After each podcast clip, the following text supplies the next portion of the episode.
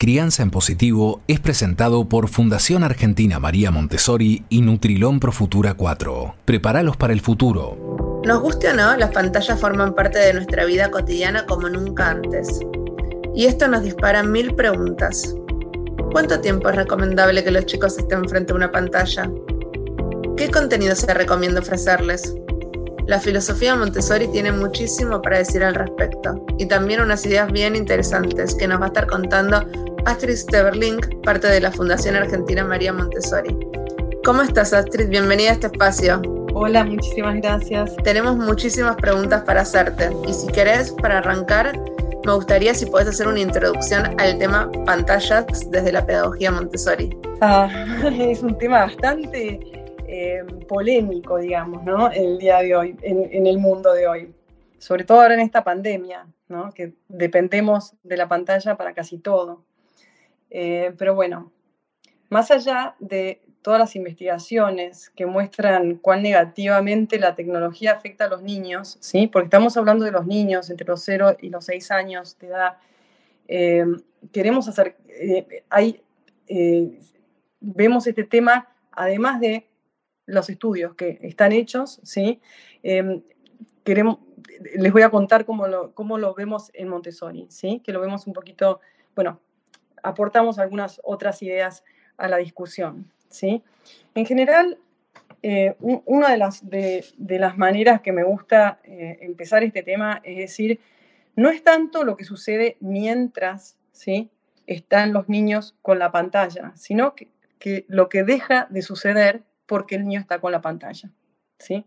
Entonces, no es tanto todo lo negativo, cómo afecta tan negativamente el uso de la pantalla, el desarrollo neuronal o, cómo segrega la dopamina y que eso eh, es adictivo y bueno, todos eh, esos procesos químicos que tienen que ver con o cómo se arruina la vista, que pierden profundidad, que no pueden, ¿sí? Hay un montón de efectos físicos que tienen las pantallas sobre los niños, pero también hay un montón de efectos eh, para el desarrollo emocional y para el desarrollo de la personalidad del niño, ¿sí?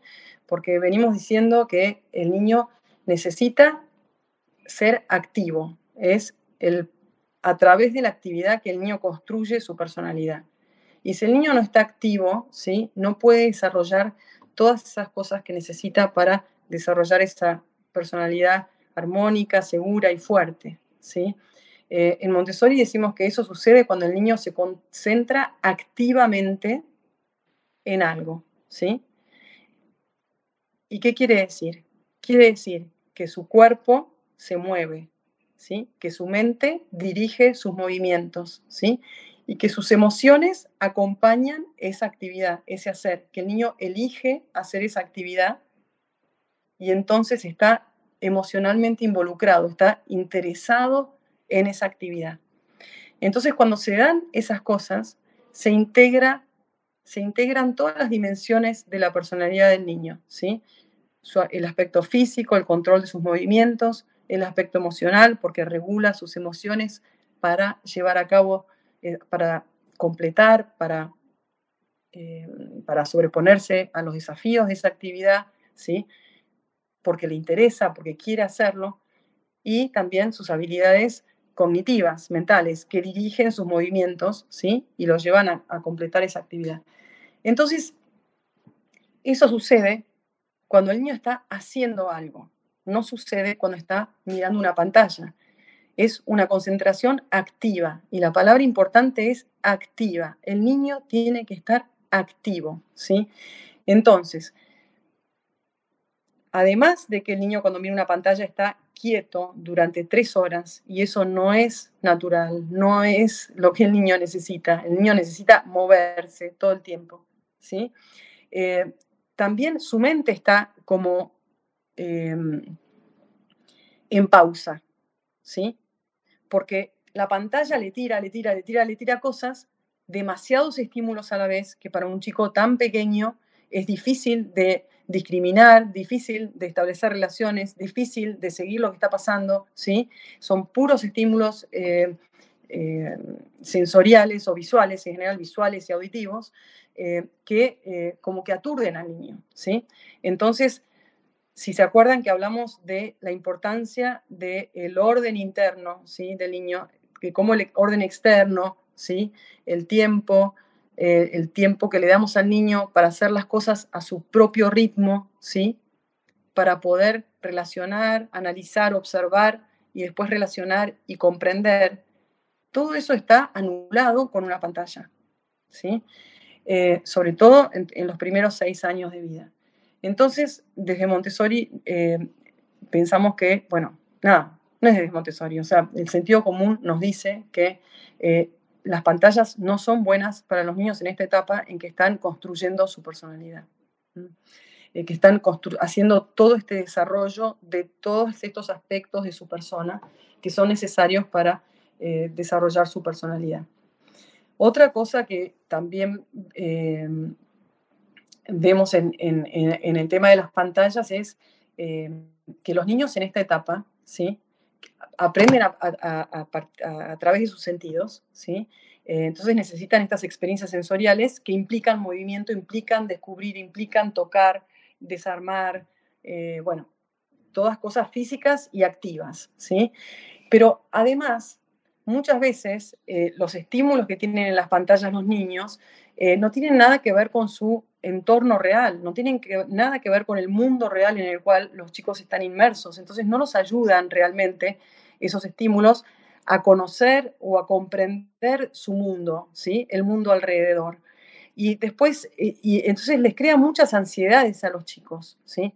Porque los chicos son, eh, empiezan a confiar en el mundo a partir de esa interacción que tienen con el mundo, a partir de comprender el mundo que los rodea, a partir de poder orientarse y conocer ese mundo que está alrededor suyo, ¿sí? Así pueden confiar en, el mundo y actuar sobre él y entonces confiar en sí mismos. Pero la pantalla no les permite desarrollar nada de eso, ¿sí? Em, entonces, y además, están en un mundo totalmente de fantasía irreal, ¿sí? Que más que darles a conocer el mundo, los separa del mundo donde los niños viven, ¿sí? Entonces, hay como una...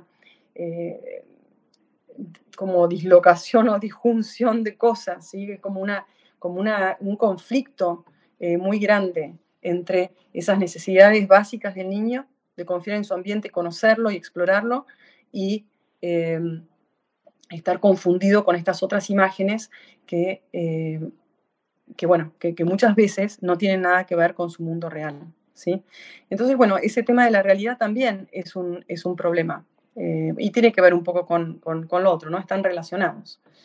Entonces, en, estos primeros años de vida en que están construyendo esas, las bases de sus habilidades cognitivas, las bases de su personalidad, ¿sí?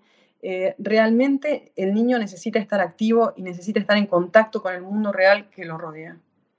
Y necesita poder actuar y ver que sus acciones pueden cambiar el mundo que lo rodea, pueden cambiar cosas, puede, el que él puede actuar sobre el mundo que lo rodea.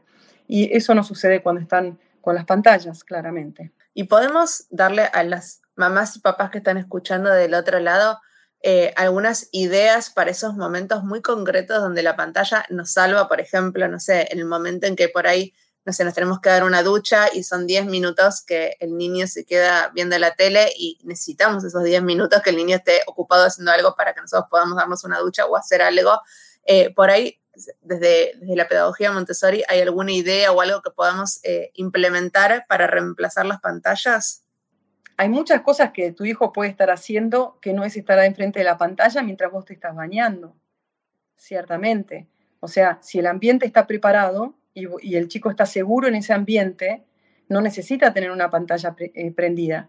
¿sí? Si está jugando en su habitación y vos estás segura que esa habitación eh, está preparada para el niño, el niño puede estar solo en su habitación. ¿sí? Em, entonces, eh, bueno, primero pues, empezamos por ahí.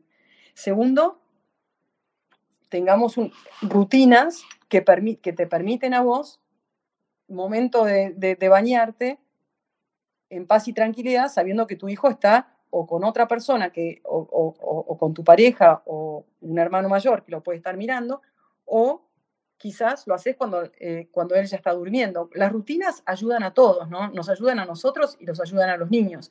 Si los niños, por ejemplo, no deberían irse a dormir a las 12 de la noche, ¿sí? Deberían irse a dormir antes, de manera de que los padres tengan dos horas de vida adulta sin el niño en el medio, ¿sí? Y si nosotros nos organizamos y tenemos una rutina razonable, deberíamos poder lograr eso, ¿sí? Em, es verdad que el mundo de hoy tiene un montón, montón de, como requisitos de atención, de nuestra atención, ¿sí? Entonces, eh, y es verdad que si los, chicos nos ven a nosotros con las pantallas, es difícil decirles que no a los chicos, ¿sí? Pero de verdad, si, fuéramos conscientes de, lo, del efecto que tienen los niños y, en el desarrollo de los niños, entonces eh, encontraríamos maneras de no necesitar eso todo el tiempo, ¿sí? Y hay otras formas de hacerlo.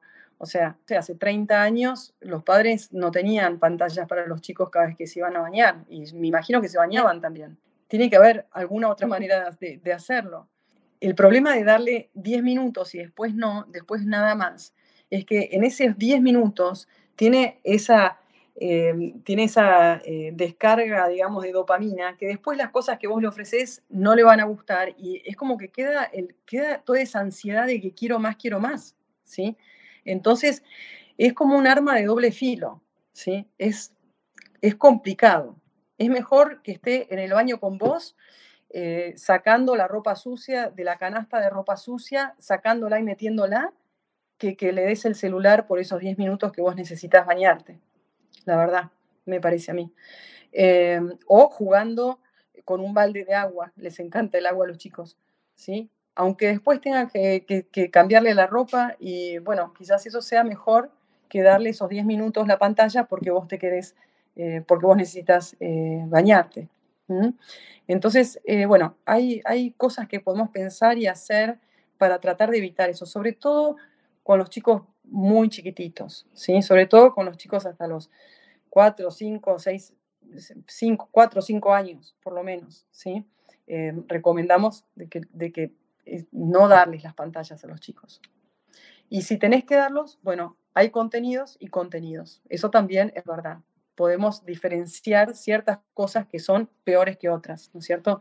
Entonces, si es, eh, son cosas reales, si es una historia real que pueden seguir, hay algunos, muy pocos dibujitos que un, nene de dos años puede entender qué es lo que está sucediendo en esa pantalla y puede seguir la historia.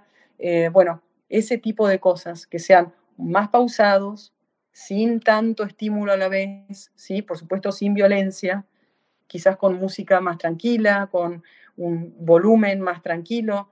Eh, o documentales de la naturaleza, eh, ese tipo de cosas. O sea, hay algunas cosas que son mejores que otras, ¿no es cierto? Bueno, una cosa que nos gusta también eh, recordarles a, los padres es que observen a sus niños, ¿sí?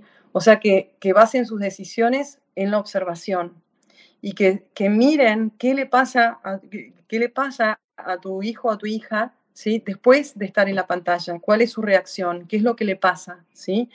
Y, eh, por ejemplo, ahora muchos padres ven que los chicos tienen eh, problemas con el sueño, ¿sí? que no se van a dormir. Y es probable que las pantallas tengan algo que ver con eso, ¿sí? con eh, este sobreestímulo y este, esta necesidad de estímulo que tienen los niños, además de que no se mueven y que no gastan energías, digamos, moviéndose, o yendo a caminar o yendo a la plaza, están con las pantallas y todo eso es un cóctel como que es eh, muy, muy disruptivo del sueño. Entonces, em, bueno, todo, como decíamos siempre, todas, todo tiene que ver con todo, ¿no? ¿Sí? Hay una rutina, las rutinas son muy importantes en este caso también. Em, y bueno, y siempre recordar que, y tener en mente que el aprendizaje se construye sobre esa capacidad de atender, ¿sí? de enfocar la propia atención y de mantener ese hilo de pensamiento, ese, ese camino del pensamiento eh, por nuestros propios medios, poder regular la atención. ¿sí? Y esa regulación de la atención de la atención del niño es la que está totalmente anulada cuando están mirando una pantalla. En Montessori, entonces, toda la atención está puesta en esa habilidad, eh, en desarrollar esa habilidad intrínseca del niño de poder prestar, de atender, ¿sí? esa habilidad de aprender realmente que deriva del desarrollo de esa capacidad de atender ¿sí? y de concentrarse. Sí, está clarísimo. Tema más actual que este, creo que no hay. Y tengo mil millones de preguntas más, pero se nos está acabando el tiempo, así que lo dejaré para una próxima vez. Y les propongo a todos los que están en casa que pensemos un poco cuál es nuestra propia relación como adultos con las pantallas que nos rodean y qué pasa cuando estas se apagan también, ¿no? Mil gracias, Astrid, una vez más por tu aporte y nada, por todo este conocimiento tan valioso. Muchísimas gracias a vos, Leina. Gracias, hasta la próxima. Crianza en Positivo es presentado por Fundación Argentina María Montessori y Nutrilón Pro Futura 4. Prepáralos para el futuro. Este podcast fue producido por La Nación Content Lab.